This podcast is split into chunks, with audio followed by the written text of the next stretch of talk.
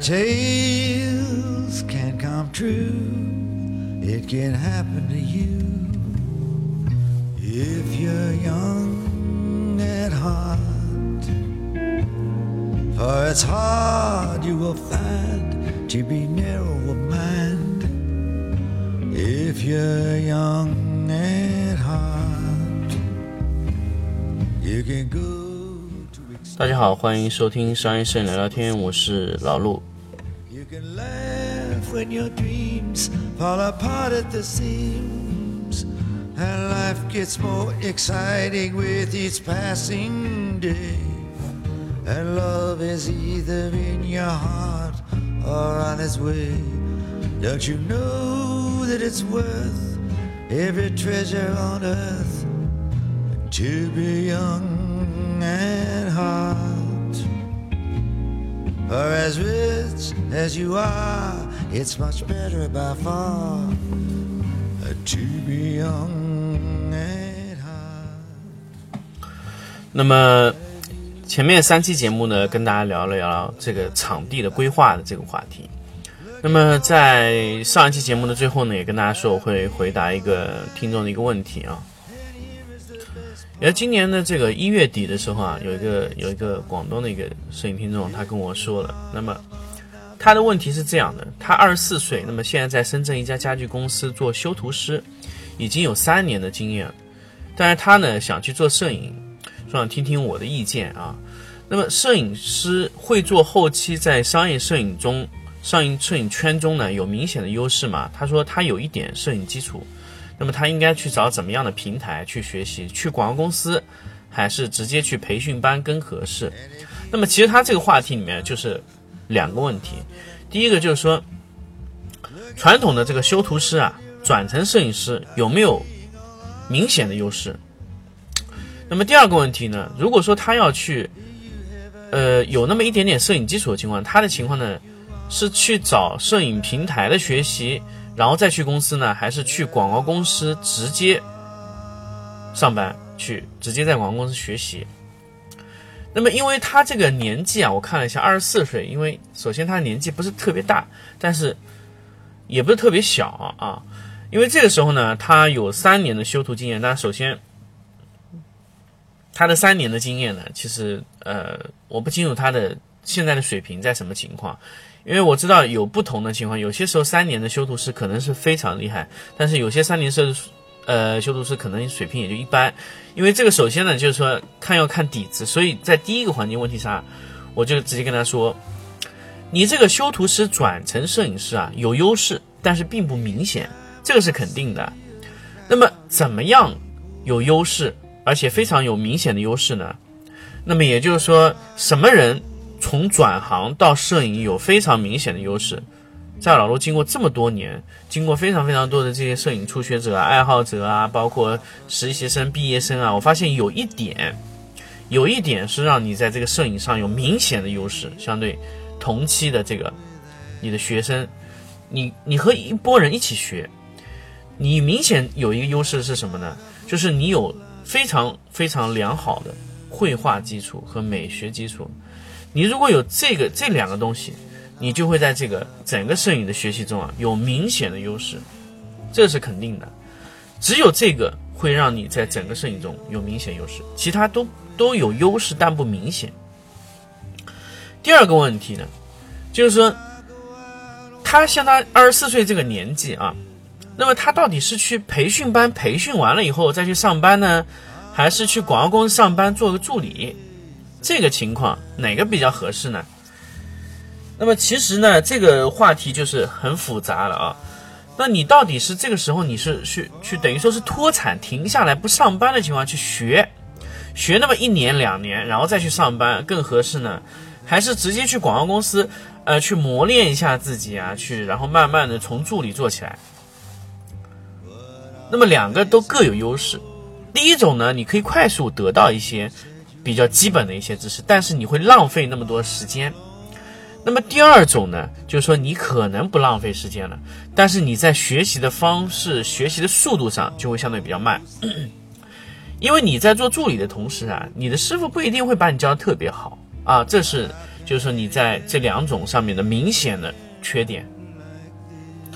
那么我给他什么建议呢？我说你先去广告公司上班，然后呢，参加一些 workshop。就你在参加那些 workshop 的时候呢，你首先就千万不要在乎钱了。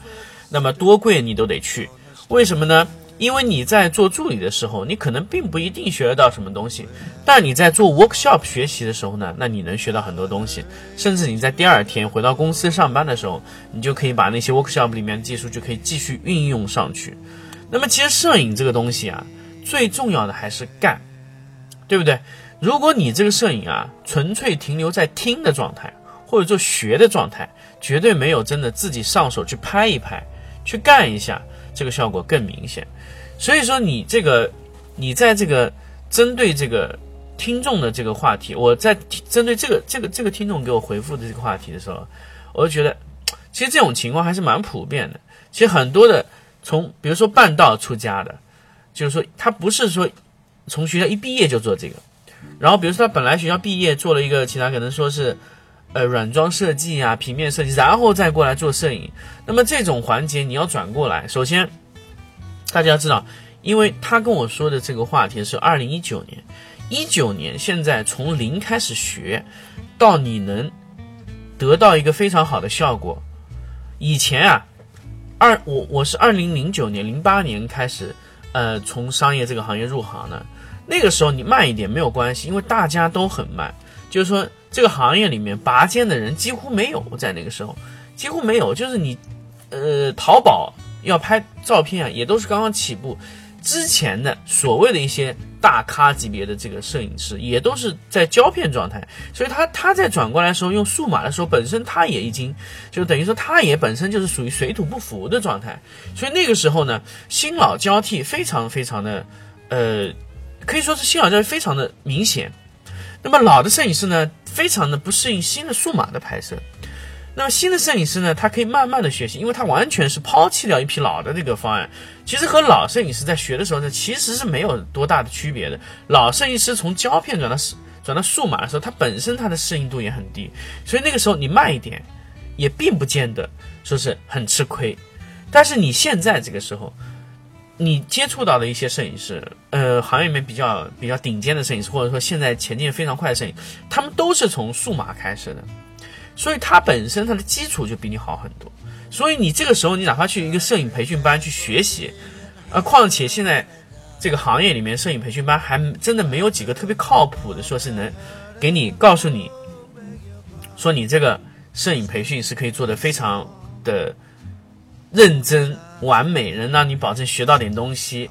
那还挺少的，几乎没有，可以说这个行业里面就基本就是以骗钱为主啊。这个情况呢，是现在大部分的这个摄影培训的主要的情况。那么现在行业内，你真的要把呃摄影这个事情啊，呃培训的好的，还基本上只能靠广告公司的呃层层递进的推进的学习。那么传统的优秀的广告公司，那他对他的苗子的选择是要求非常高的。比如说他他要求什么呢？他首先就要你的学校够好啊。比如说，在杭州的话，就要选择美院；在北京，可能就要北影啊、央美啊这些学校毕业的优秀的广告，他就是有挑选人才的能力。那么，他就是有挑选人才的条件，他就是可以挑，可以挑各种各样的小孩，可以挑各种各样的人做他助理。然后，他可能教的也非常透彻，他可能就是让你快速的上手。基本上，一个摄影师从零开始学啊。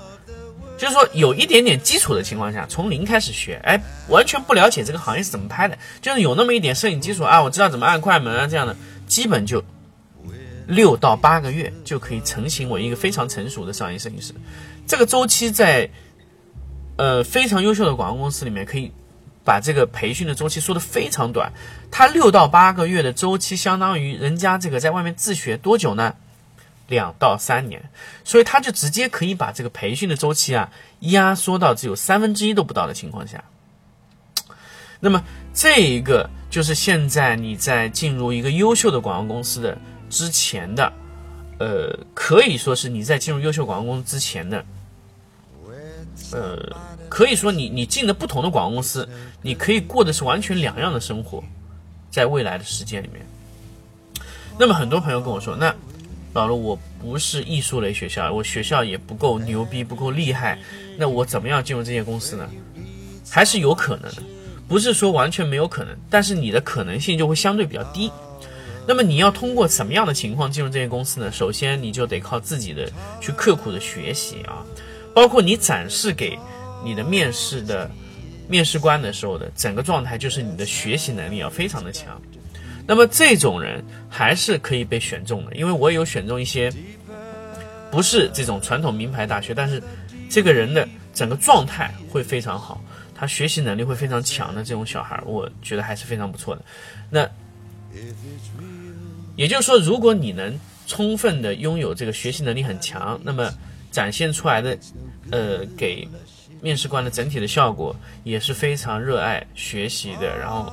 尝敢于尝试的，又肯肯吃苦这种状态，你还是有机会进入这些让你这个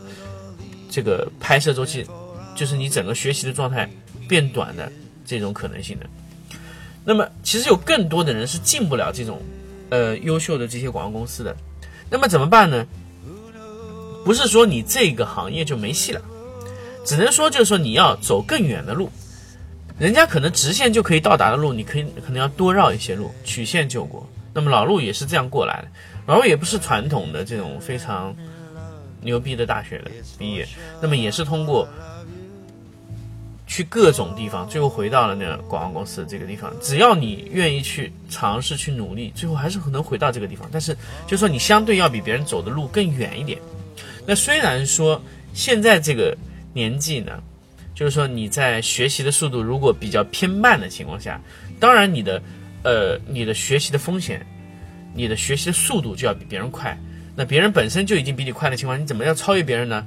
你只能靠勤能补拙的问题。如果你真的没有那些优秀的条件，你只能通过你长时间、大大量的超过你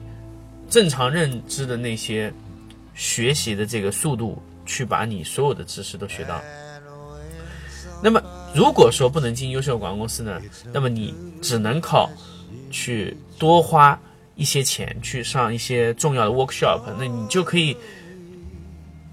不要在更多的那些没有用的地方花钱，那么你就要把钱花在让你的知识快速的增长的这个地方。因为在你二十多岁的这个年纪的时候，你必须要保证你的这个你的学习能力、你的学习速度要比别人快，你的学习的面要比别人多，你学习的方案也要比别人多。虽然你不能进到那些大的公司里面的，唯一的补补足的这个方式啊。那么有一句话怎么说呢？就是说不怕别人比你更优秀，只怕别人优秀的人比你更努力。但是这个情况呢，基本上都是优秀的人一定比你更努力，啊，这是个哲学命题。就是说，比你努力的人，他一定比你更优秀；比你优秀的人呢，他一定比你努力。所以说，你在如果丧失了那些优秀的条件的情况下，你只能通过多报 workshop，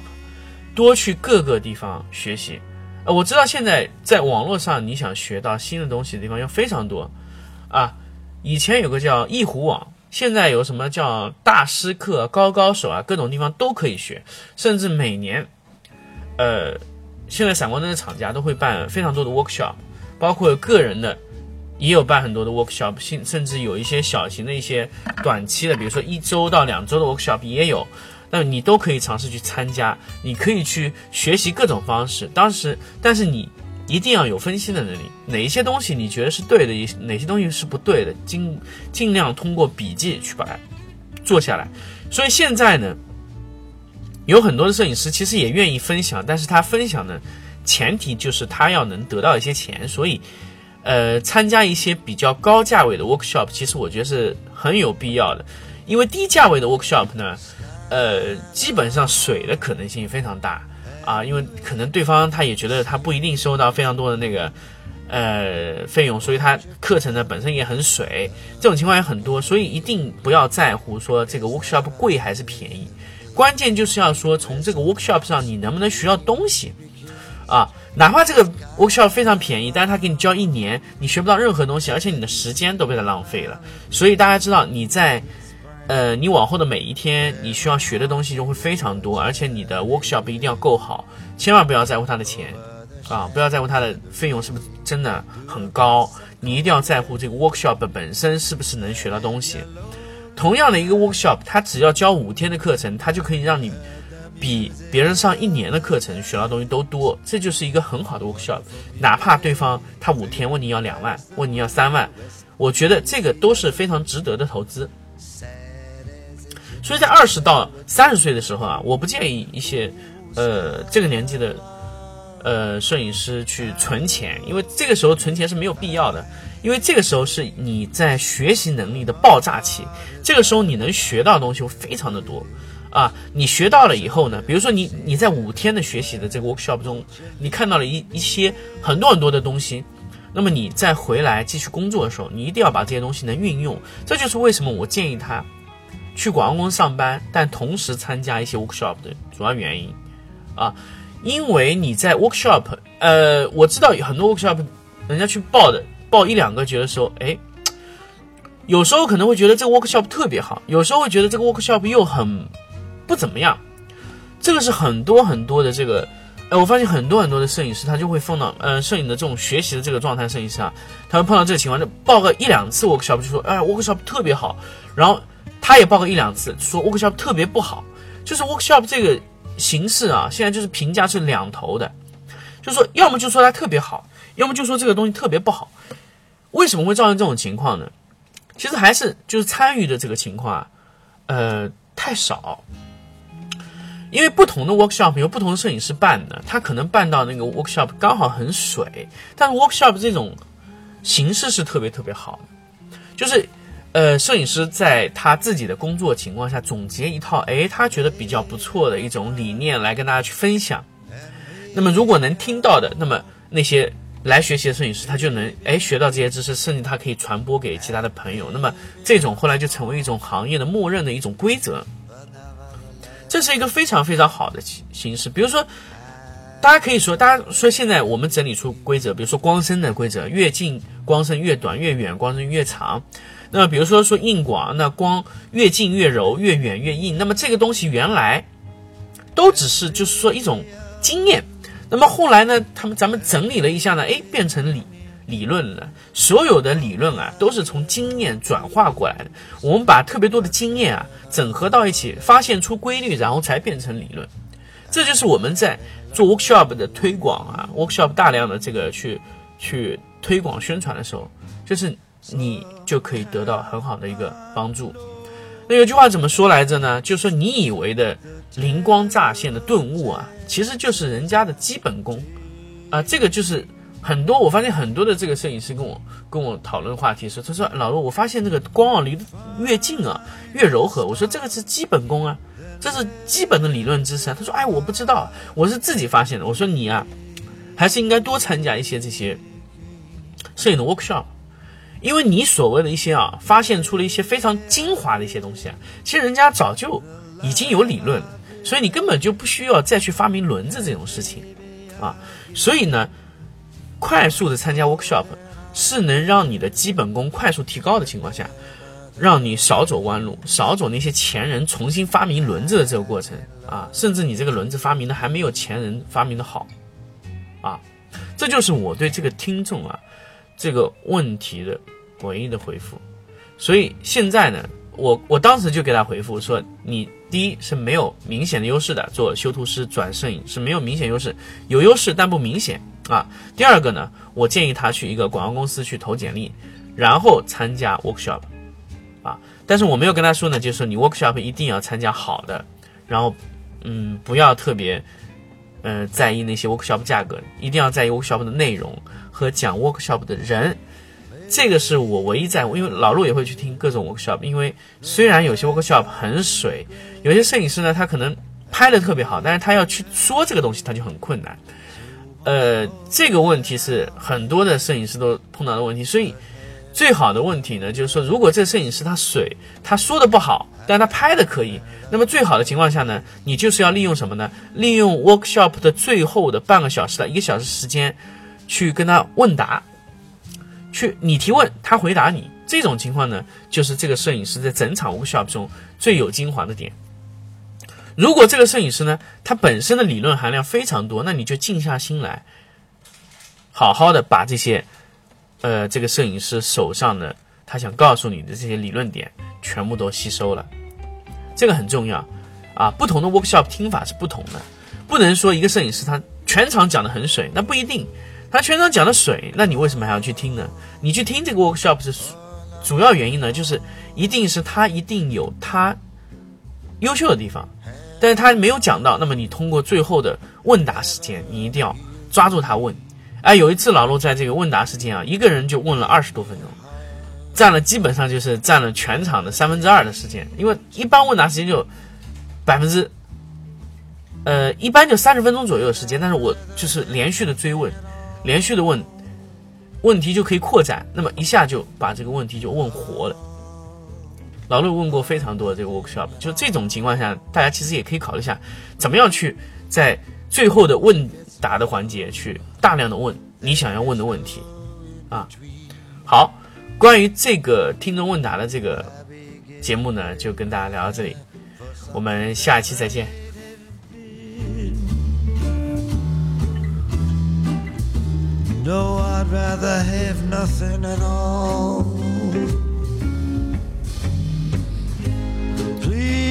Bring your lips so close to my cheek.